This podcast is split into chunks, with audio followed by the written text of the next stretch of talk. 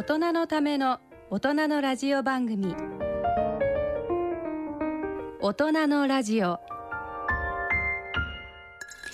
ご機嫌いかがでしょうか？篠崎直子です。第3週目のこの時間はインテリジェンスとイノベーションをテーマにお送りいたします。番組の前半のインテリジェンストークのコーナーでは手島隆一さんにインテリジェンスオフィサーとしての杉原中根の素顔についてお話しいただきます。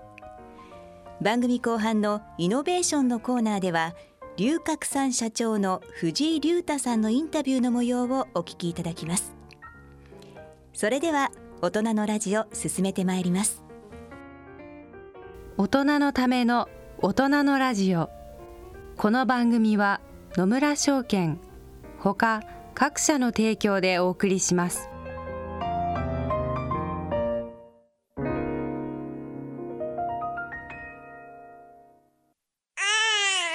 人生100年時代。100年の人生をどのように生きていますか？大きくなったらケーキ屋さんになりたい。結婚しても今の仕事が好きだから続けたい。自分が作った料理で世界中の人を幸せにしたい。いつまでも元気でいたい。80歳でフルマラソンを完走したい。夢はどの世代でも大きく広がるあなたの人生夢無限大。でも必要なものは？健康家族友人そしてお金。あらゆる年代に合わせたサポートでいつでもあなたに寄り添います。今からずっとこれからもっと。人生100年パートナー野村証券。それ野村に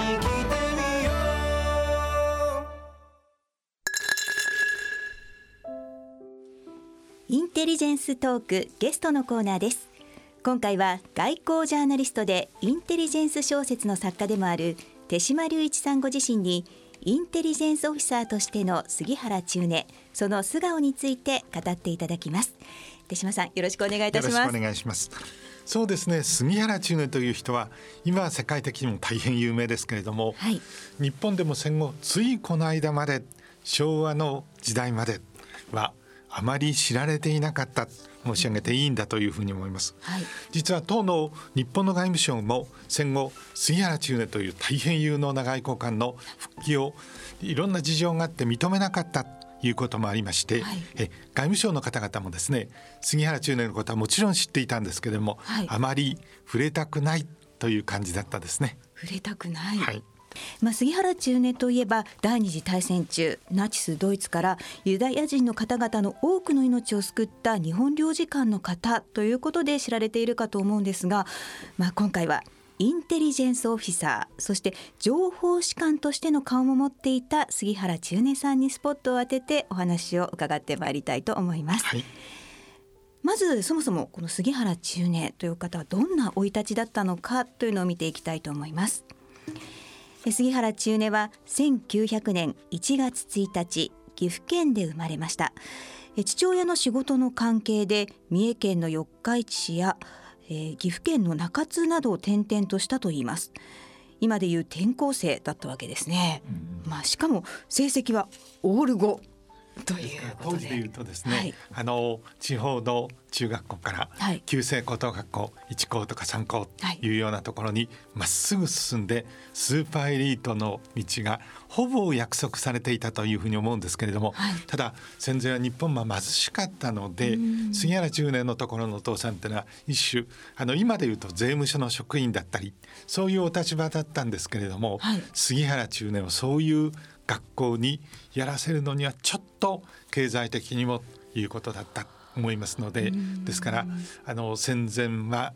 あのお金持ちならば別ですけれどもえ成績がどんなに良くても、はい、えそういう学校に進めたかどうかわからないということを今の若い方がぜひ、はい、え記憶に留めてもらいたいと思います、えー、そしてお父様は税務官として韓国総督府に赴任したんですが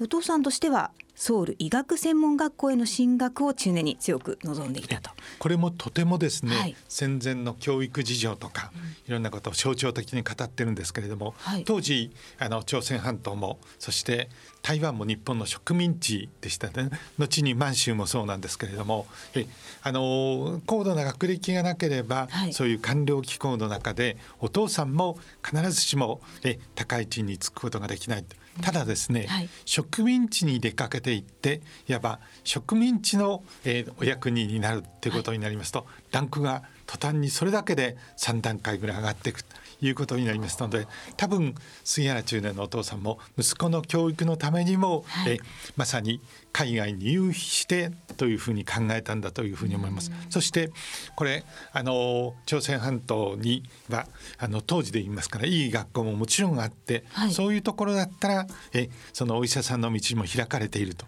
それが多分あのそういう秀才の杉原中年にとってはとてもいいということで進めたんですけれども、はい、やっぱり、えー、の国際関係とか語学とかそういうことに、えー、興味があってお医者さんになりたくないと。ただ、えー、当時でいうと父親の命令ってのは絶対的なもんでしたから、えー、受験をして、ねはい、えー、その時に、えー、あの白紙で出せば必ず不合格になりますから、はい、えあの残念ながらというふうに言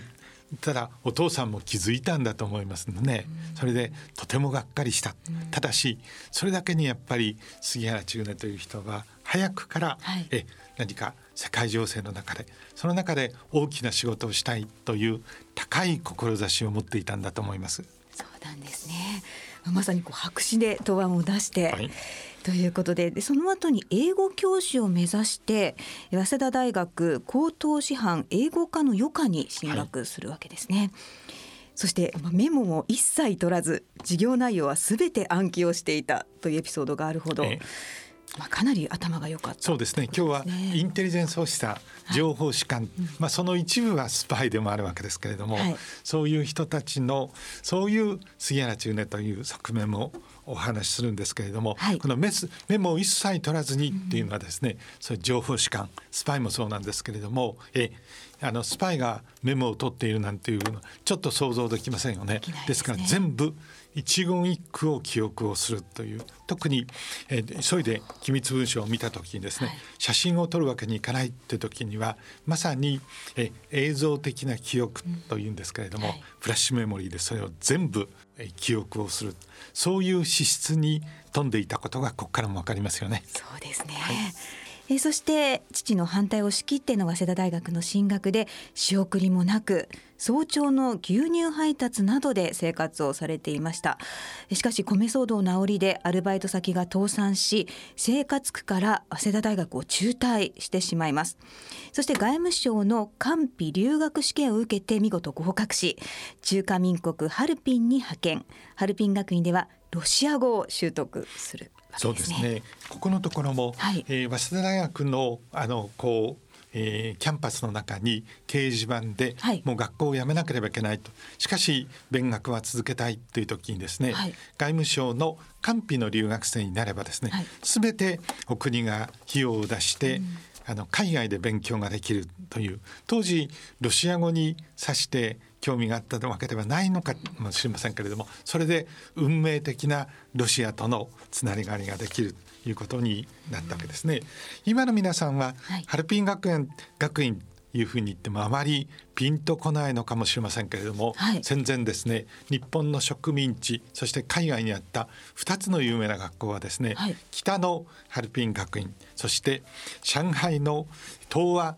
同文学院と。であの中国というのは日本であの日露戦争もありましたしまさに中国大陸っていうのは当時の日本の植民地経営の、まあ、最前線で向こう側はまさに激動の中国っていうことになりますから、はい、中国も含めて中国についての専門家を育てたい。国家も思っていましたし、はい、ビジネスの側も三井物産なんかもえその中国語を中国にと同じように話すができる若者を求めていたいうことになりましたから、はい、そういう方々は東和道文学院で学んで中国語で、まさに実務の中で鍛えられたということですから、はい、とっても素晴らしい専門があの戦後も中国の専門家っていうのはメディアの中でもえ東和道文学院のご出身でえ NHK なんかもそうですけれども、はい、えあの北京特派員だった人を僕らも知ってますからえついこの間までこの学校は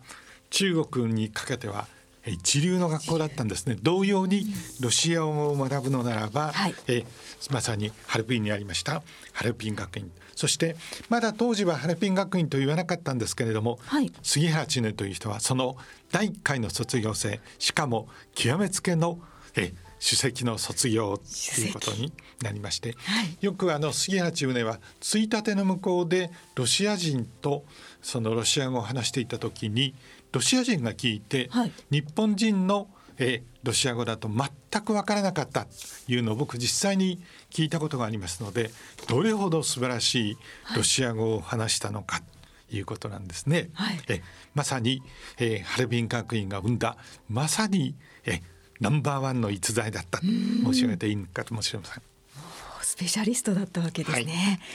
えそして1933年には満州国外交部の書記官として北満州鉄道譲渡交渉を担うわけですね。これもですね、はい、さっき言ったことと同じなんですね、はい、え外務省のつまり通訳官として採用される、うん、あのハルビン学院を出て採用されたんですけれども、はい、通訳は通訳でやっぱり官僚機構の中では大変地位が低かった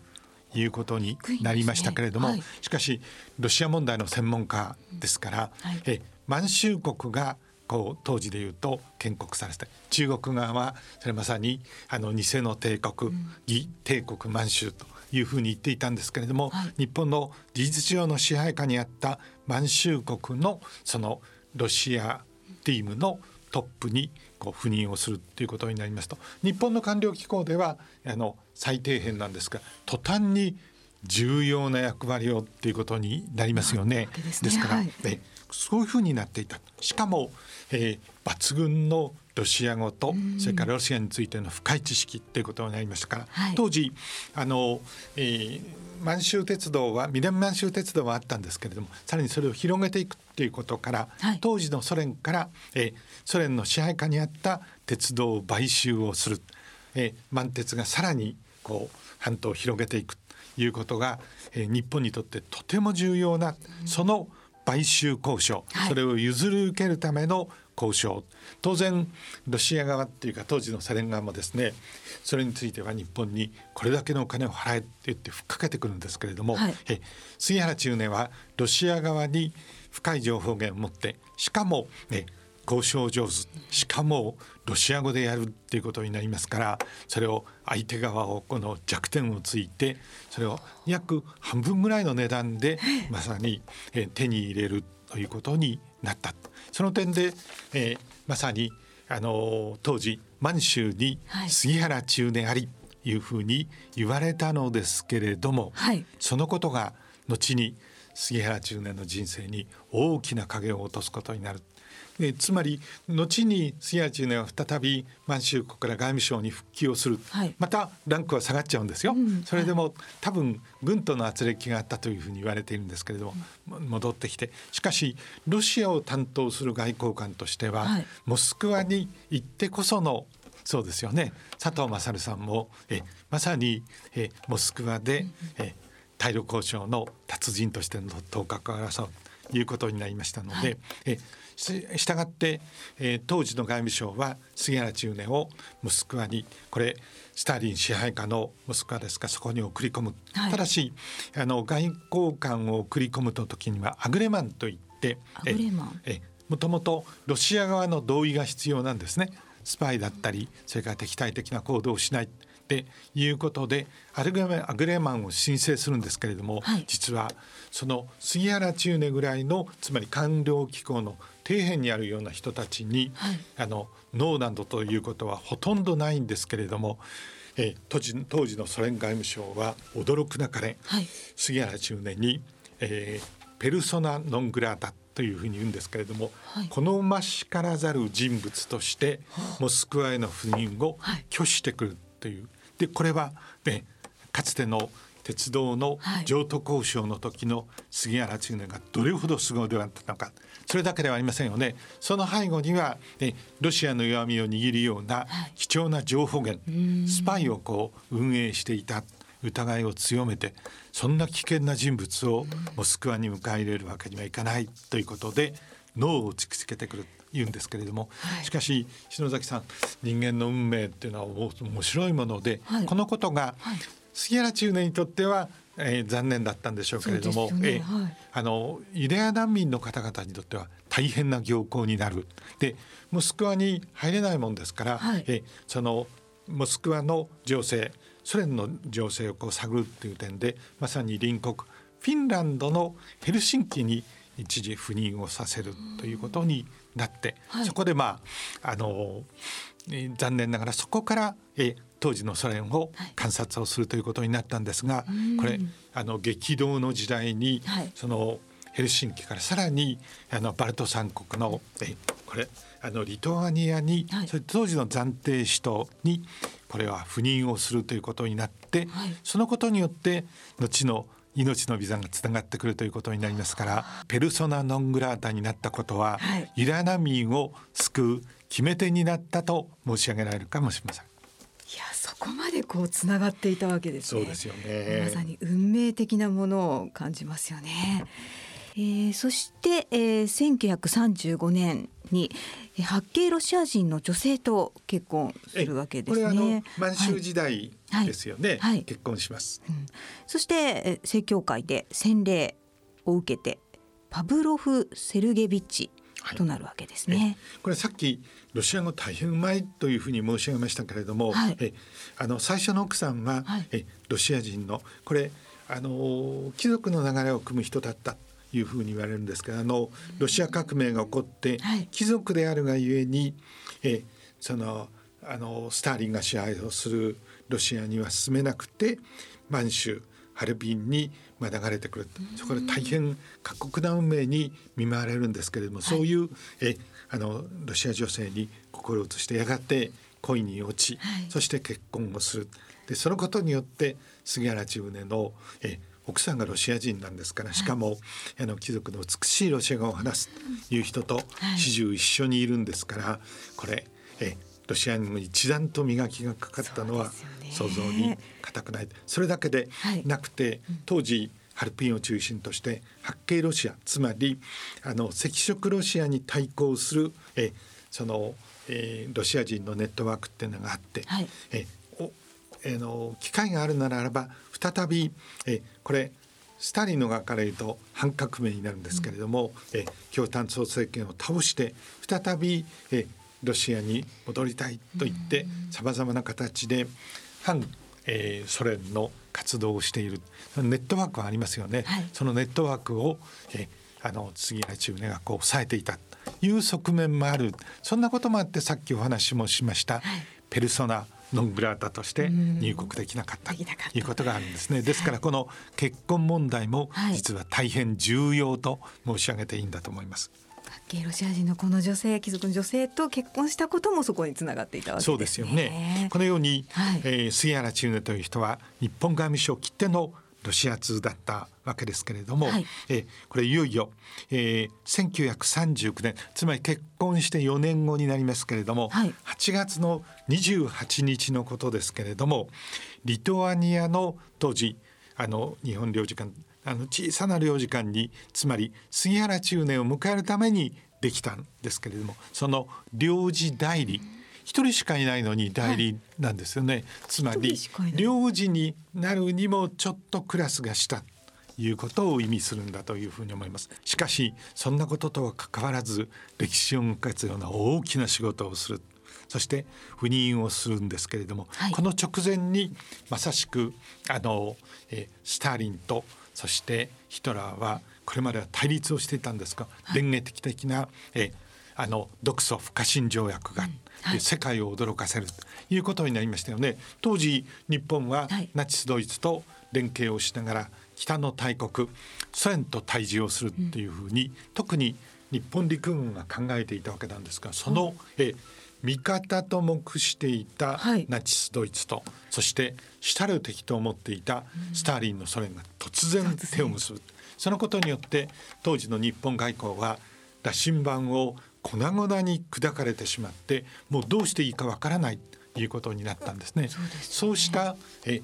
あの日本のあの外交が持っていた切り札つまりロシア通の杉原中年というのをですね今度はえこのバルト三国ってこれやっぱりモスクワの動向をウォッチするための非常に重要な情報の拠点になりますから、はい、そこのまさにえあの領事館にまあ形ばかりそれを作って杉原中根をこう送り込んだということになります、はい、そしてその直後のことですよね、はい、9月1日にはいよいよえ第二次世界大戦の火蓋が切って落とされる、はい、まず、えー、ナチスドイツの、えー、精鋭が対ポーランド国境を起こし犯してポーランドとあっという間に制圧をする、しかしあの独ソ不可侵条約ではえ事前に密約があって、うん、ポーランドを東西に真っ二つにして、はい、え西側はナチスドイツが東側はソ連が制圧をするということになっていましたんで、うん、その大体2週間後なんですけれども今度赤軍が雪崩を打って東側から。で中央の大国ポーランドはまさにえあの西の狼と東の虎に食いちぎられるという、本当に過酷な運命にさらされるということになります。はい、そうした中で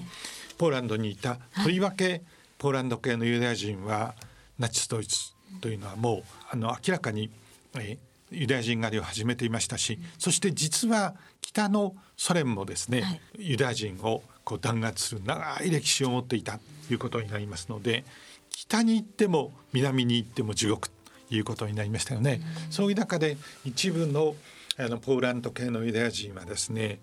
万に一つの可能性と言ってい。いのかもしれませんけれども、はい、えー、まだ当時はかろうじて独立を保っていたリトアニアに逃げ込むという、うん、さらにちょっと複雑なんですけれども、はい、ここのところリトアニアではないんですけどリトアニアに隣接したポーランドの一部に、はい、あの逃げ込んでいた人たちもいるんですけれどもこれスターリンがリトアニアの関心を買うというためにその隣接したところもともとはリトアニア領だったというような土地を一夜にしてリトアニアに分け与えるっていうことになりますのでそこにいたユダヤ人は、はい、つまりリトアニアに逃げ込んだことになりますよね。ね。そういう人たちが、はい、え今度はリトアニアの暫定首都にこう集まっていって、えどうやら日本から来た外交官チウネ杉原彼らはチウネって先歩と書きますから、はい、先歩杉原のところに行けば、はい、まさに命のビザ第三国に、えー、逃げるための命のビザがもらえるかもしれないということになりまして、はい、杉原チームではちょうど1940年の7月ぐらいでしょうか自分の領事館のこの窓を開けると、はい、え領事館を取り囲むようにして難民ですから貧しい人たちがいる、はい、それは杉原中年はああの命の命のビザ、うん、通過ビザを欲しいという人たちが詰めかけている、はい、ということにあって、はい、えその人たちにビザの発給をということになったのですね。うん。はい、で一般的にはこれまで杉原中年はまさしくヒューマジズムの発露からそれらの方々にビザを発給するしかも外務省はあの簡単にビザの出してはいけないという訓練があったので、はい。はい、その外務省の訓令に抗ってということは、うん、え職を失う可能性もありますよね。ね相当な覚悟ですよね。そうですよね。そして、はい、その、えー、あえて意を決して、はい、えビザを出し続けたというふうに説明をされてるんですけれども、そのこと自身は表面上全く誤りではありません。はい、その通りなんですけれども、はい、篠崎さん実は杉原中根っていう人はですね、はい、あのよくありますよね。あの学校の先生や上司に反抗して、えあのあの意にあの染まない仕事はしないみたいな人たちはえ、はい、僕らもそういうえこのえディレクターの えあの宮崎さんもそういうタイプの人なんだと思うんですけれどもそういう人はいるんですよ、僕らのような人は。はい、ところが杉原千畝っていうのはそんな子供っぽい人ではなかったんですね。であの外務省にちゃんとそのユダヤ難民に、え第三国にあの出ることができる通過ビザを出してよろしいですか？ということを外交用語で言うと請訓する訓令を請うとい。う電報をちゃんと出してるんですね。はい、で当然のことながら外務省からはしばらくして返電が来て、はい、えそれは簡単にはいけませんと、うん、もしあの出すのならば受け入れ先例えばアメリカとか、はい、バミューダの、えー、こういう地域にちゃんとした受け入れ家族がいる。しかもそれに行くところまでにちゃんとした旅費を持っているとかいくつかの条件があって、うん、その条件にかなうならば、ビザを出してもいいと。でもそんな人たちは難民にはなりませんので、はい、お金もなく、うん、受け入れ先なんていうのはバミューダの知らない地域に知人なんているはずがないということになりますので、はい、あの大半の人は適格性をがないんですけれども、うん、杉原千畝っていうこと人はそのことを十分知りながらビザを出し続ける。なぜならば請訓をしますよね、はい、返電が返ってくるまでに時間がありますよね、はい、ですからそれは緊急の場合っていうことで請訓をあの訓練を待ちながら出したんです。というふうにそういう理屈もつけながらそういうですからね実務家としても超一流。え、ね、僕らのように、はい、えなんてあの子供っぽくえその上司に抗うなんていう人ではなかった。はい、でそれはどうしてそうだったのかというともし外務省本省の訓令に抗ってえそれを出してしまうとそのビザを持って日本に入ったユダヤ人はこれはそもそも訓令違反で杉原千畝という男が勝手に出したのでこのビザは無効だっていうふうに言われる可能性がありますよね。はい、それをあらゆる知恵を絞りながら杉原千畝は回避をしていた。ですからその点でも意外に偉大な人物なんですね。ね。はい、そしてその命のビザを手にしたユダヤ難民というのはリトアニアからスターリン支配下のモスクワに行ってそこからシベリア鉄道を経てウラジオストックにたどり着き日本海を渡って敦賀に上陸したわけですね。そうですね。そこから神戸の地でしばらくいて、はい、そこから、えー、上海に行ったりある人たちはまだかろうじて太平洋戦争は始まっていませんでしたので、え横浜発シアトル行きの便に乗ったりという人たちがいたということにあのなります。こうして救われた、はい、えー、ユダヤ難民っていうのはですね少なくても6,000人と言われていてまさに。えただあのおびただしい数が、はい、えアウシュビッツで亡くなっているわけですからこの6,000人というのは万に一つ100万に一の、えー、確率にかけてあの助かった人たちというふうに言われています。したがってこういう本当にあのまさに稀な幸運に恵まれた人たちというのは戦後大活躍をした人が多くてえレオ・メダレドっていう人が一番有名なんですけれども僕はアメリカでお目にかかったこともありますけれども、え先物市場って今、ラジオ日経でも言ってますよね。あね。はい、あれをもともとシカゴのマーカンタイルあの取引所で生み出した特にドルの先物を生み出したっていうまあですから戦後の世界の資本市場を変えたっていう革命児。それはレオ・メラデノも両親に連れられて、あのその日本に上陸をしそして神戸で時々はあの銭湯にも行って当時の神戸の悪ガキと一緒にえお風呂に入ってたっていうそうですから大変に、あの日本によって救われたという人なんですね。そういう人たちがいる、これがなんですけれどもそれでは一番問題の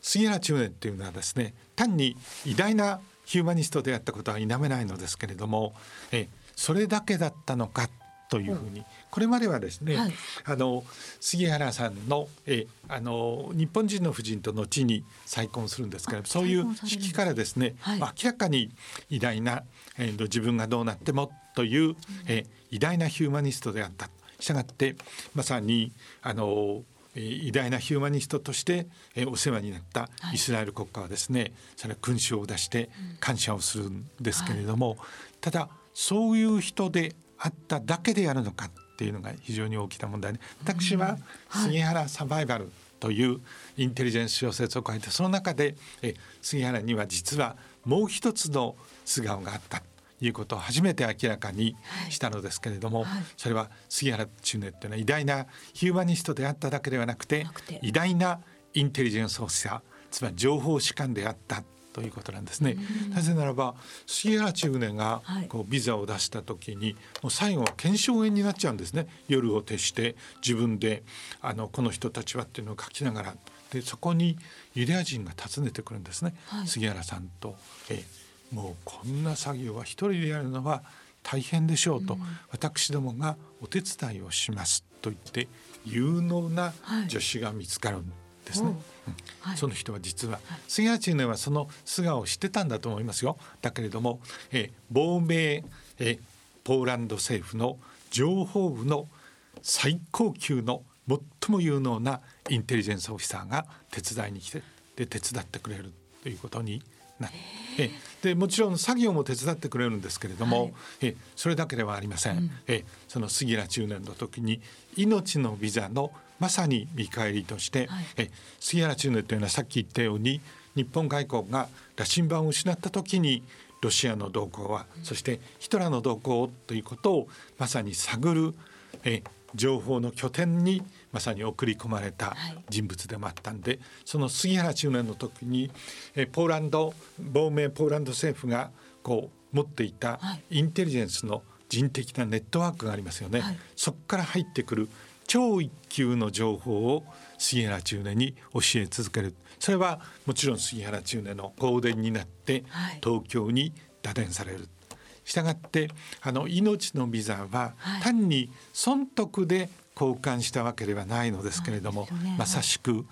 命のビザと引き換えに,、え日本にとってそして杉原中根という人にとって大変重要なインテリジェンスつまり襟抜かれたダイヤモンドのような宝石のような情報を手にしていたということになります。そして杉原中年の助手はですね、はい、大変な人たちで、はい、えー、最初手書きであの第三国の通貨ビザを出したんですね杉原さんともこんなことをしていてはあなたは病気になってしまうと、であなたのあの体が持つかどうかわからない、はい、でどうすればいいんだって。あなたが手書きをしている部分をえ日本語のこうあの印刷なんてもとよりえリトアニアにはありませんのではいでね、えカウナスっていう暫定首都にはありませんので、はい、えどうするんだって言ったら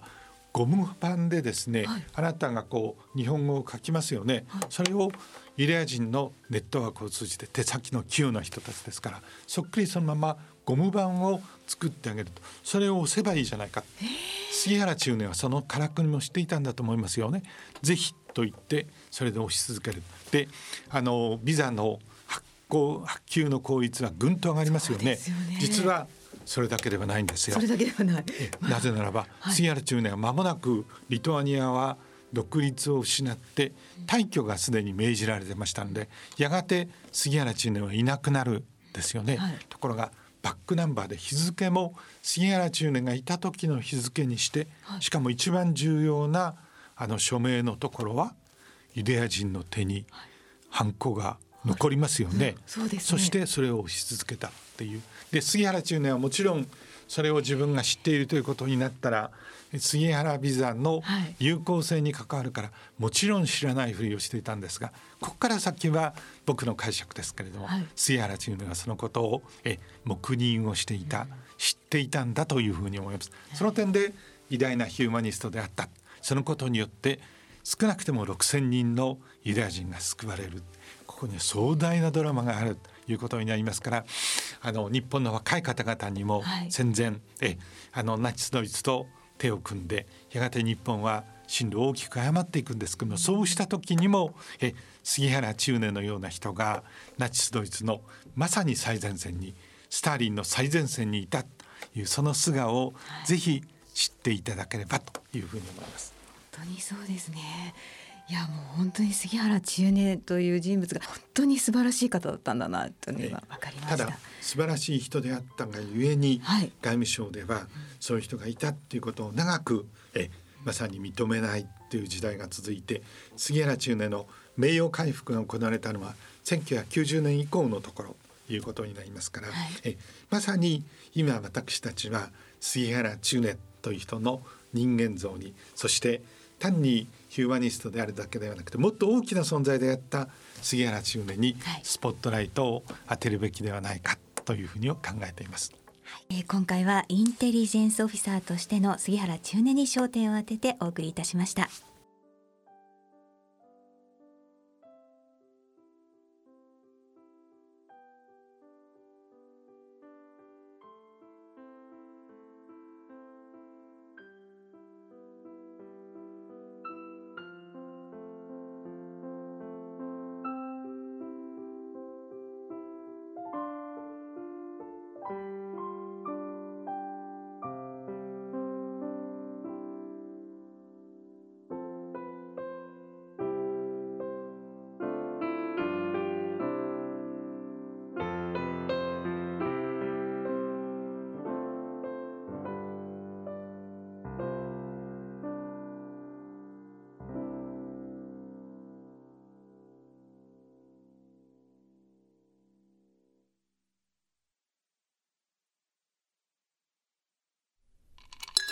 大人のラジオ。続いてはイノベーションのコーナーです。ご出演は株式会社龍角散代表取締役社長の藤井隆太さん。聞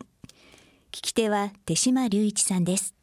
あの手島でございます。よろしくどうぞ。私は主に外交や安全保障の分野で世界のリーダーがいかなる厳しい情勢の下でどんな決断を下してきたのかそれを現場で言ってみれば現代史が紡がれる瞬間に立ち会ってきた一回のジャーナリストです、えー、しかしいつの頃からか決断を委ねられし者。その責務という点では、えー、政治指導者もですね企業の経営者も同じだというふうに気づくようになりました。そこで今日は、え、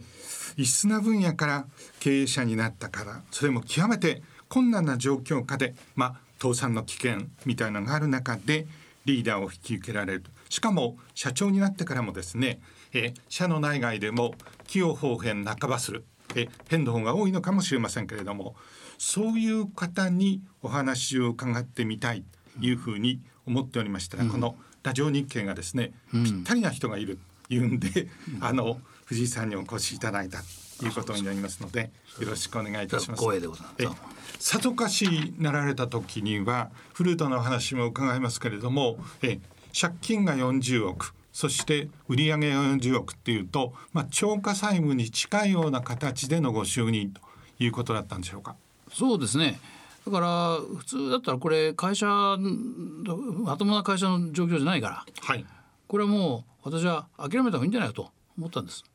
まあ、ちょうど、まあ、私あの三菱ケミカル、まあ、当時の三菱化成ですけど働いてて、はい、突然親父から「帰ってこい」と言われたもんですからね。どうしたのって言ったらもうがんになってですね。もうこれはもう先危ないなと思ったんでしょうね。はい、で大当てででしたね。で何とかしてくれというのでね、まあ、で1年だけ現場回っていろいろ調べたんですけども。まあこれは想像以上にひどいなと思いましたね。もっとひどいと思ったのはいよいよこれ継がなきゃいけないなと思って財務省を見せ見せられたら本当に40億ね。これ売上以上になるんじゃないかと、うん、これどうで聞いたんです。これなんでこうなったのと。聞いたらね、はい、分からないって言うんですよ。え分からない、うん、それでも社長かってね、えー、直感しましてね。これはもうね救えないと思ったね。あうん、だから親父はねいやこの7代までついてんだからね。これでね終わるわけにいかんぞと。なんとかできないかと言うからね。いやこれはね常識考えて無理だよと。いやそうそう言わずなんとかじゃあ私やると手段選びませんけどよろしいんですかって言ったらいいからやってくれと言われたんでね、ただ自分の中ではねこれは相当無理だなと思いましたね、うん、しかし配色濃厚の中でもですねどこかもしかしたらここを一点突破でというような感は終わりになったんじゃないですか、いやそれはね当時はねなかったんです、うん、やめたも本当にね本気でねこれで社会的使命終わってんじゃないかと、うんだからよくね100年企業って言いますよね。はい。100年企業どどうやったら100年以上であの、まあ、持たされるんですかと聞かれるけどね。私逆にね なんでそんな必要ないんじゃないですかと、うん、ね、世の中が変わって自社が、ね、進化できなければですね、はい、これもう無理やりね残す必要はないんじゃないかと、うん、社会的使命終わったらそれはね退場すべしだと。覚悟したんですよ。ね、でもちょっと待てよと。調べてみたらねものすごく売り上げ落ちてんだけどそれでもね龍角散買っていただいてる方いらっしゃるわけですよ。うん、おかしいなこれと。どうしてですかと。聞いてみたらね。いやこれないと困ると。どうしてもねもう例えば女性だと産婦人科の先生に勧められたからね、はい、強いそんな強くないけど喉ケアできるからいいんだとかね、男性でも強い薬飲んでてあの需要があってね。でそれでせき止めの強い薬飲みたくないんだと。それにはこれがいいんだと。だからどうしてもなきゃ困ると。言っていただいてるんでね。これはすごいと思いましたね。社員はそんなことね知ってたんじゃないかと思うんだけども。まあ私はちょっとねまあ元々音楽家だから変わり者かもしれませんでね普通は売り上げ落ちたらねどうして売り上げ落ちたんだと考えるでしょ、はい、逆なんですよ。音楽家ってのは別にねいや練習して上手くなりましたよってね言ったって面白くも何ともありません。それよりも自分のいいところは何だとそれを徹底的に生かすべしというのはね、うん、それないと生き残れません。ね、だからいやこれ何なのったらあるじゃないと思ったんですね。じゃあやるならこれにしようと。他のことは全部やめろと。これっていうのは喉関連のところこのね製品の良さってのあるなと、はい、ブランドも非常に評価されてるなと、で会社のもね真面目だと。あんまりねあの危ないことはしないなと。思われてると。ありがたいことだと思いましたね。もう仮にお店行って龍角散売ってなかったらねお客さんどうされますかって言ったらねいやそんなこと許さんと。何軒でも回ってね探しに行くと言っていただいてね涙が出るほどね嬉しかったことを覚えてますよ。あこれはねお客さんのためにねやんなきゃいけないなと思いましたね。今藤井さんですね、はい、え現場に就任ご就任直後に現場にということになったんですが、はい。はい、実際私ども聞いてるところではやっぱり古参のえ社長を取り巻いている幹部の方はですね、はい、社長に新しい社長候補者に現場を見てもらうっていうことについてかなりの抵抗があるとものすごい抵抗でしたね。もう行くなと。どうしてですか？大体私なんかね、まあ、要するに音楽学校東邦学園ですからね、キリトモですから、ね、そんなね経営なんか勉強したことないのにね、大体ほらあの W とか K のね学校出る方が多いですから、うん、ね、あれ実はね、お前なんかあなたなんかね無免許運転みたいなもんだと、うん、なのに、ね、できるわけないだろうとね激しく言われましたよ。うんで私はねいや確かにそうかもしれないけど、うん、一応10年間は、まあ、サラリーマン経験もあるし、はい、その勉強もしてるしね、うん、それよりもこんなことやってる暇ないだろうと。その前間の会社へたっちゃうよというんで、まあ、徹底的に言ったわけですよ。で現場というのはね僕は現場のね意見気に入ったんじゃないんです。現場現場だってもうねあんまり危機感ないからね、うん、もうねどどうなのって現場に行くとね、はい、いやこんなね悪くなったら社長が悪いって言いますよ。自分たちはやるやることやってんだと、うん、ね、だけどそれ悪くなったら社長が悪いって言いますよ、うん、で私はそれを聞きに行ったんじゃなくて、ね、現場からねで見て世の中からどういうふうに見られてるのかお客さんとかね問屋さんからどういうふうに見られてるのかということをね、もうすぐ分かりましたね。あやっといてあそれであのまあ決断したらいいんだと。これはね私流のスタイルなんでね、これだから今でもね全ての現場行きますあの会議はねできるだけ減らす、はい、報告聞いたってねそれはなかなかね私のいいね。経営者的な視点で現場はね物事なかなか見れませんから、うん、それ自分で言った方がいいんですよ。でそんなことやったらねじゃあやれること少ないんだからと。そうなんですよ。だから私がやれる範囲にギュッと縮小したんですよ。うん、どんどん分野だけ余計なことやめようと。バサバサバサバサ事業を切ってですね、うん、私が全ての現場回れるぐらいにしちゃったんです。それがこれオーケストラ型ですよ、はい、指揮者一人でね。まあまあ100人。1対他ですよ。全部つながってますからね。その方がね話は早いですね。だから余計なねもう会議見らないし現場行ってねよし決めようと。私全部把握してるからこれで行こうと。ね、え責任はね俺が取るから大丈夫だと。いう時はね。それも全ての現場行ってバシッと決めて、うん、もうねもう私が現場行きゃそこが役員会みたいなもんですから。要するにいかなる企業よりも斬新で早いことをやった方がいいですからね、うん。うん、結果より欲しいわけですから、で結果責任は持ちますよ。それは前に何が分かるって言われましたけどね。でもその分私はそれはもうね休みないぐらい走り回ってねできる限り情報を集めて勉強してそれで経営判断の精度を上げたということが、うん、まあ、今の形ですよね。うん、うんで中国の方々はですね、はい、やっぱりあの口コミで、えーと、御社の製品をというふうに特にインバウンドの時にはですね、はい、あのなって実はあのそれだけではないんだと思うんですがそういう素地を生かした、全然違いますね。それはね全然違うんですよ。ものすごい仕掛けしたんですよ。もともとうちはねえーと、と560年前からもう台湾香港韓国アメリカバッチリやったんです、はいはい、中国だけはねこれ危ないと私言ってみたんですけどね下手に手出すとねえらいことになる。とてもうちが、ね、相手にできるような国じゃないなと。でやめようと。いうんで香港台湾も徹底的にやったはい、あそこはだから中国の影響力を及びませんから、はい、だから戦略的にほらあのアウトレンジ戦法ですよ。当時はそうですね、ね、だから非常にうまくいってる、うん、ね、ところが、えの日本にねたくさん来られるようになったと。そうするとねこれは面白いわけでしょ来ていただけるんだから、はい、よしってね初めてこれね業界に働きかけをしてですねあのフリーペーパーとかねいろいろ旅行雑誌、バンバンね記事を当時安かったですよ。バンバン巻いてですね来ていただけるようになって。買っていただけるでしょ、ね、それでそれが爆買いになってね。いやもう神の薬とか言われちゃってね。だから実は相当な仕掛けをした結果なんです。皆さんは自然発生的にね今と七夕でよかったないって言われたけどそんなんじゃないんですよすごい努力をして業界全体を巻き込んでですね。でもう家庭薬業界全体で持ち上げた結果があのインバウンド市場なんですね。なるほど。一般的にはでもですねやっぱりインバウンド特に中国の旅行者のインバウンドによってまさにその最も大きな恩恵を被ったと。結果的にはそうなんですが言われていたんですがそうです、ね、今お話を聞くとですね実はやっぱりあの率直に申し上げて藤井社長ってやっぱり得意なっていうかかなりえ風変わりな 風変わり。まあ確かにそう否定できませんね、えー、あの、はい、リーダーだったというふうに僕は思い受けしました。なぜならばですね当時で言うとまだ2000年代で言うとですね中国市場って非常にいいしそれから全体に何か穏やかにも見えた。そして、えー、そこにあの入り込む余地も大義にあった。で上げて日本企業は中国市場に向かうわけですので現地工場をもしくは販売網をいうことになりましたけど今の話で言うとですねそこにはその大きなチャンスと見えたところには指一本触れてないわけですね。それはどうしてですか？いやうちの規模でね、うん、まあ経営的にもね、まあまあ人人材もそんなことができるようなリソースはなかったわけですよ。うん、そんなところにね、まあ行けそうだって慌ててね行くとねろくなことありませんね。うんあの実際私はもうずいぶん動いて北京までね、はい、あの SFDA っていうあの衛生省ですね、はい、授業談判したりいろいろしましたけどねこれはとてもじゃないから無理だと。判断をしました。向こうはやるならいいけどね中国工場作れとかねノウハウ全部くれとかね言われましたよ、うん、そんなとしたらうちは最後だと思ったからねこれやめようと思ってパッと逃げたんですよ、その代わりまあ台湾香港まではね十分いけるかと、はい、でバンバン売ったわけですよ、はい、台湾の金本なんかすごいことくれましたよ。だって船で来れちゃうんだから30分ですよ。だからアモイにもどんどん流れましてね。台湾でテレビ広告流すとね向こうはね電波が流れるんだ、うん、それ見てね買いに来ていただけるでしょ。ね、それを拡大したのはだからあの日本のインバウンドですから、だから別にね全然知らなかったわけじゃないんですよ。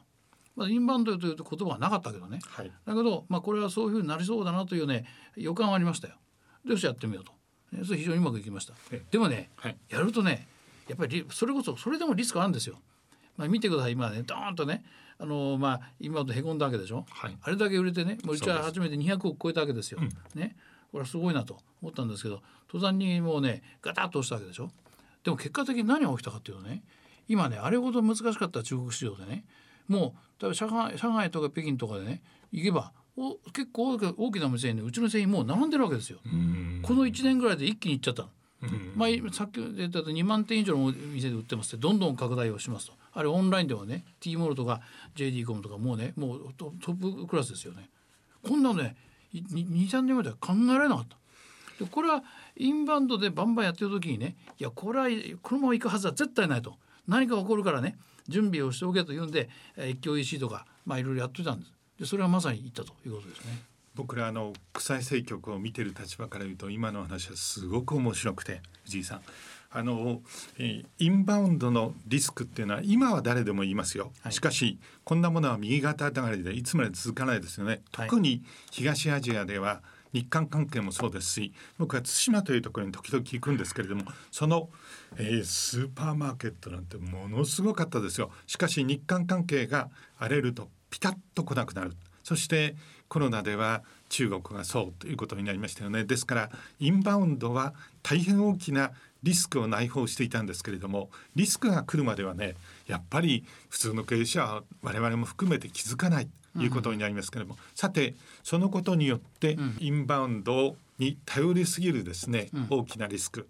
具体的にはコロナ禍がそうですけれどもそれがやってきてやがてコロナ禍は収まるかもしれない今みんなあの昔を今一度と思ってる人もいるかもしれませんけれどもそういう経営者ってやっぱり劣後していくんだというふうに思いますけれども、うん、えコロナという大きな教訓を経た後の新しい、まあ、ちょっと大げさに言いますと東アジア戦略とかですね、うん、そういうのはもうえ大体あの、えー、心の内に終わりなんと思うんですけれども競争他社も聞いてるかもしれませんけれども触りだけ教えていただく。うちみたいなそんな長期的な戦略なんかねとても立てられるわけはありません。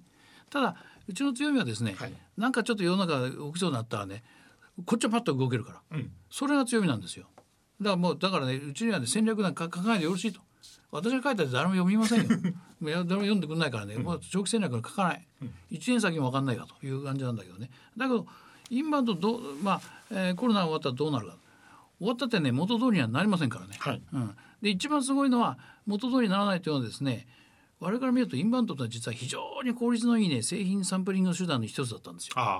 だってね結構な人が日本に来て買ってくれるでしょ、はい、乗って帰るでしょ、はい、そうすると周りにあげるじゃないですか、はい、それでこれいいものがあんなと、うん、でね日本来れない人もね欲しくなる、はい、で結局同じことですよ。今これみんな来れなくなったから向こうで買えるようになりましたとね。だから別にもともと来れない人まで買ってくれるようになりましたからまあ当初とするとまあまた日本に来ないこともいらっしゃるでしょうけどそれでもねあの向こうで買える人もいるしあるいは向こうで買ってるけどやっぱり日本で売ってるのは欲しいんだというお客さんもいるでしょ。う、うん、それ選択肢が増えたということなんですよ、うん、藤さんこういうふうに言っていいですか、うん、あのインバウンドがコロナ禍で、うん、えー、飛んじゃいましたよね、その結果としてえやっぱり中国国内でですねあの龍角散の製品をお土産とかいろんなのでこう親しんでいた人たちがいると。それ図らずも中国市場には手をつけないとおっしゃいましたけれども、はい、そのインバウンドそしてそれがコロナ禍で崩れたことによってですねまさに中国国内のなんていうか販売網が図らずも出来上がってしまったというふうに申し上げていいですか？図らずもっていうかあのー、そそうななるかなというぐらいありましたよ。図らずもとは思っていなかった。大体いやこそんなに目で社員に言わなくてもですね、うん、多分こういうことができできそうだなと。うん、今あのー、カジュン産業製薬と最大手メーカーとも提携したわけですよ。でもううちの全員はまあ向こうの販売ルートを通じてもう店頭薬局店頭でねもう売られつつあるわけですね。うん、あれのど飴もいろんなスーパーとかコンビニでも売ってますよね。いやなななったなったらいいなとなるかもしれないなと。いや本当になってきたなというのが現状なんですよ。考えてはいましたけど必ずとは言えませんね。でそれが現実をなってなってきたというのが今のまあスタイルですね。現状だと思います。しかしそのいろんなところはえ強運もあったかもしれません。そして偶然もあったかもしれませんけれども最終的なところはやっぱりえこの龍角散を率いるリーダーとして決断をされてますよね。私ども、えあのインテリジェンスっていうのを特に経営分野のインテリジェンスってのはよくやってるあの、はい、申し上げるんですけれどもこれあの社長は別の意味でも十分それを得得しておられるのでありませんよ。私さん全然全然ダメです社長にえーと、そのご説明をするのではなくて一般のリスナーにちょっとご説明をしようと思うんですけども、はい、あのインテリジェンスっていうのはですね膨大で雑多な情報その中からですねこれはっていうものを、まあ、ダイヤモンドの原石をえり抜いてそれによってこう決断をするいうのを一般的にはインテリジェンスの技特にこれ冷戦期を通じて当然のことながらえ国家の安全保障の分野の間で進んだんですけれども特に冷戦が終わった後ペンタゴンからちょうど、えー、IT インターネットテクノロジーとかそれからあの GPS なんかそうですけれども民間に行ってあの冷戦後の世界を指導したわけですよね。実はあのソフトなんですけれどもインテリジェンス情報戦略っていうのもそのように民間にこうずっとあの浸透していった側面がありましてところが、僕はあのあえて英語でいろんなことを言ったりするタイプの人間ではないんですけれどもインテリジェンスでぴったりの訳語がないんですね。これあのインフォメーションというのは社長のもとに入ってくるフェイクニュースも含めてチリアクタの作品も含めてこれ一般情報ですよねそこから社長はどう意識されるのか多分え本当は意識されてると思うんですがその中でこれはっていう決断に値するようなよりどころになるようなインテリジェンスっていうのを自分で紡ぎ出してそれに基づいて決断をしてる。つまりいい企業っていうのは一種の、えー、インテリジェンス。情報の心臓がこう粛々とこれインテリジェンスサイクルと私ども言うんですけども回っていると。社長は自分で現場で、えー、チェックをするのかもしれませんけどまああのこれはっていう従業員にも含めてこれについてはどうなってるんだ現場の様子を。不十分だったらご自身が行きますよね、うん、それで情報が社長のもとに上がっていく。その心眼を自分でその判定をしてそれに基づいて中国市場には行かないんだ。行く今実力なしと決断をされている。ということなんですね。これあの実は私どもそのインテリジェンス国際政局の分野で過去のリーダーの中では身近に僕ら現場で仕事ですから見てきたんですけれども私あのビジネスや経済を担当しているジャーナリストじゃないので一般の経営者の人はどうなってるのかっていうとても興味深くて今のお話を聞いてですねあやっぱり、えー、生き残っている会社そしてそのリーダーはですねインテリジェンスの感覚っていうのはよく磨かれているというふうに思うんですね。えまあ私はね、まあ、さっき申し上げた通りその経営者としてもね、はいろいろ勉強したことございませんでね。だからいろいろまあ、いろんな経営者の方からねいろいろ言われることありますよ。あの若手から若手の経営者から「あとこれ知ってますからこれ理論どうのからいろいろ言われることあるんだよね。そんな知らねえや」と。なんですけどね。ただ私はねあの、まあ、言えるのはまあもともと音楽家ですからね。あのこの会社でねまあ音楽家っていうのは、ね、あんまり無理はしませんよ。はい、ね無理して失敗したら何もならないんですよ。うん、でもね何をしたいのっていうとその音楽これをね、まあ、素材を使ってだ何誰に何を訴えたいかというねシナリオを書くことが大事なんですよ。うん、僕は1年フランス行って勉強して非常にそれは思いましたね。ただ譜面皿を追っかけるだけではね演奏にならないわけですから。自分の人生観をどうやってね音楽を通じてアピールするかということがねそういう音楽ってのはそういう文化芸術ですからまあ考えたら経営もねこれに同じようなもんじゃないかなと。数日使ってこれやれあれをやってるのねじゃあ究極的に何をしたいんですかということだと思うんですよね。うんでうちもう潰れそうだった時にそれは考えましたよ。本当にねもういらなかったらね必要なかったらやめようよと。だけどあでも必要としていただいてる方いらっしゃいますありがたいですねじゃあそういう人たちをねもっと増やすのか、ね、あるいは継続的にねお役に立てるにはどうしたらいいんですかというそこに原点を置いてますから、うん、じゃあ常にそういうシナリオを書いてるわけですよ。はい、でそれに外れるやつはねやりませんよ。ね、だけどそれに合うんだとしたらねまあ多少長期的にもいいから構わないやろうと。だから海外も別に無理してやることはないけどもでもこの製品このコンセプトがねいいと言っていただけるならばまあどこだろうがねボーダーレスですから、うん、国内市場海外市場は私はあんま考えてないんです。営業部で全く一緒なんですよ、どっちでも構わないです。水陸両用みたいなどっちでもいけるどこ行っても同じだから。日本だって向こうに流れちゃうし向こう行っても同じでしょ。どこ行っても同じなんですよ今藤井社長は一つキーワードをおっしゃったんですね。つまりシナリオとおっしゃいましたね、うんインテリジェンスっていうのは単に貴重な情報をあのこう紡ぎ出す。ということだけではなくてそれにあの基づいて決断をするわけですね。決断というのは近未来に向けて一歩を踏み出すわけですよ、うん、その時にやっぱりインテリジェンスってやっぱり近未来をぴたりと言い当てるような力を秘めていなければ あのなかなかしかしなかなかそんなピタリとなんて当たるわけないですよね、神ではないんですか。ただその代わりね、インテリジェンスの世界ではみんな見通しがなかなか当たらない株価の予想も当たらないんですよ基本的にだからね。どういうふうにしたのかというと実はいくつかのシナリオを書いてみてですねそれを並行して走らせる。もしくはそれを頭の中に描いてですねそのうちどれがこう当たりがいいのか分かりますよね。その意味でシナリオというのはですね近未来を言い当てることの重要な手段であるということになってきましたんで、うん、その意味であのシナリオを書く。それをある経営者はですねなんか有名なハーバードとかそしてえペンユニバーシティのあの MBA に行って習うと。ただあれはねあのこういうふうに言うと叱られるんですけれどもかつての、えー、ビジネスのすでに結果が出たものの、えー、ケーススタディをなんさっき言った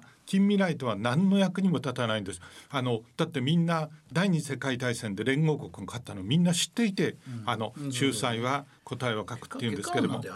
ねしたがって、うん、あの藤井社長は全く別のタイプの人というふうにお見受けしてるんですよね。違うと思います自分でも。それでどうしてそうなのかっていうのは今日お話聞いてよく分かってですねそれやっぱ音楽家であることのつまりメリットそしてあの小さな知識とかノウハウにやっぱりこう引っ張られなかったというつまりあのオーケストラ率いてそ,、して現場にっていうことですよね。そうなんですよ。それ非常にその点はよく分かって納得できました。お目にかかってよかったと思います。三十年まあ約二十七年前か社長になってね、はい、もうどん底だったわけですけども、はい、それこそその時シナリオを書いたわけですからね。だから大体僕は三十年ぐらいがね、あのまあ旬だと思ってるんですよ。はい、っていうのは三十年ぐらいか経つとやっぱりすごくライフスタイル変わりますから。はい当社の製品ってのは身の回りの製品でね、もう健康関連です。ものすごく皆さん欲求が高いカテゴリーですからね。だけどライフスタイル変わりますよね、はい、だからあの時点で30年後先一体世の中どうなってるのか業界どうなってるのかと。なんとなくね考えてね。でこここうじゃないかっていうのはあらあらシナリオをね自分で書いてみたんですよ。うん、今そそれはかなり正確にやってますけどね。はずあんまり外していませんね、実は。それはやっぱり音楽家としての大きなバックグラウンドあったように思うんですね。うん、その点で今あの普通社長だと音楽家たることをやめてしまう人が多いんですが広い意味ではまだなおあのコンダクターであり続けているということになりますので聞くところによるとあのバルカン半島は大変な戦乱の中にあって僕らも、はい、えその中に取材を行きましたけれどもえそうした地域へのメッセージも含めて、うん、えオーケストラにこうバックアップをしておられる聞いてるんですけれども。はい、これはですねあのちょうど日本人のね、はい、あの矢田木沢さんという指揮者が、はい、もうあそでバルガン OK をですね指揮されてね、まあ、民族紛争で国が荒れてる時にまあね一回でいいからねもうまあ集まって、演奏したらどうなんと、まあ、オリンピックみたいなもんでしょうね。まあ外務省系でいろいろお話もございましてねあだったらねまあ、これは当社なんかそんなね平和とかねもうなんとできるわけもないなと。だけどあこういうやり方あんのねと、うん、ちょうどあのインバウンドで相当ねいろいろ儲かっておかげさまでね設備投資もバンバンやって、はい、でねもうここ IT 投資もバンバンやってね、はい、もう相当ねもう借金もゼロですからね。だからあんまり金をかからないようになってるし、はい、で待てよと。我々のねあの願いというのは皆さんが心身ともに健康になっていただくことなんですよ。だから体に関してはねまあ喉に関してはうちできますけど精神的なね豊かさとか満足度ってできませんわね。うん、これは音楽やってね。それはできるという可能性があるなということは、ね、非常に思いましたね。うん、これはいくらうちが頑張ってみても音楽にはかなないないとこなんですよ。あこれで少しでも貢献できるならねやった方がいいだろうと。そんなもうべらぼうなお金かけるわけじゃありませんしそれに自分で演奏しろ言われたからねこれ参ったなと思いましたけどね。でもされたんですよ。いややりましたよそれはもう。まあ、たまにはね錆びようとしなきゃいかんなと思ってね。まあすんごい刺激でしたしあの緊張もするしね、はい、うん、だけどね逆に言うとね音楽は私にとってのね健康法の一つでもあるんですよ。なるほど。要するにあの管楽器フルートですからね。これ練習しても何でもねまずけんココンディション良くないとね、うん、いい音出ない。ブレースも確保できない、はい、今このコロナになってね大変ですけどそれでもね一日1万歩ぐらい歩いてますしね、うん、で何よりもねけコロナで健康になった。あだって酒飲めないでしょ、はい、飲むと怒られる。うちで飲むと怒られるしね。そうでは飲まないでしょ？まあ10年この10年ぐらいでね私の健康の数値すごい良くなりましたよ。素晴らしい。でで演奏する時もそれを聞いてねあれ？待ってくれよと。あの2年前に演奏したのと比べてみ見てもですねそれは年取ってるわけですよ、うん、ですけどね全然落ちてないんですよ。あできんなと思ってね、うん、これはねあの自分の、まあ、健康法の一つだといい演奏を提供するためにはね自分が健康であり続けることが必要だというふうに思いますよ。うん、藤井さんその成果っていうかあのバルカン半島へのそして世界へのメッセージっていうのは、うん、えリスナーの方にも聞いていただくことできますか？えーとまあ、バルカン室内管弦楽団の,、あのコンサートね過去、まあ、私2回共演しておりますけども、えー、と一応今年もね12月ぐらいに一応準備はしてるんです。まあ、コロナでどうなるか分かりません。はい、えーですけど一応まあ準備はしといてくれと言われてますんでねまあ非常にこう異文化との融合ですよね。はい、あの私が、えー、演奏したのはあの日本人の作曲家のね小高久忠さんの作曲したフルートコンチェルトこれをねあの民族異文化とねやるでしょ、うん、非常にね面白いことが思われますよね。向こうからすると非常にこうね新鮮だと言うんでしょうね。ぜひ聞いていただこうと思います。それではどうぞ。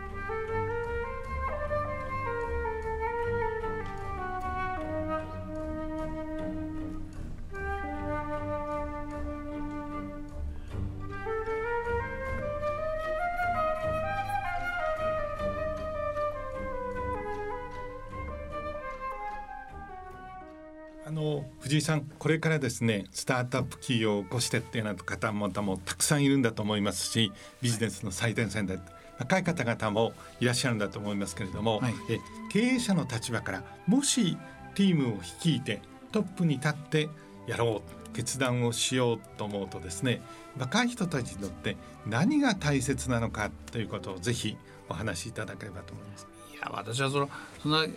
経営者のねお手本みたいに言われるのはねもう非常にまずいんでね。今考えてるのはね非常にこう、はい、あのコロナで、まあ、大変な状況で皆さんももうがっかりしてるしもう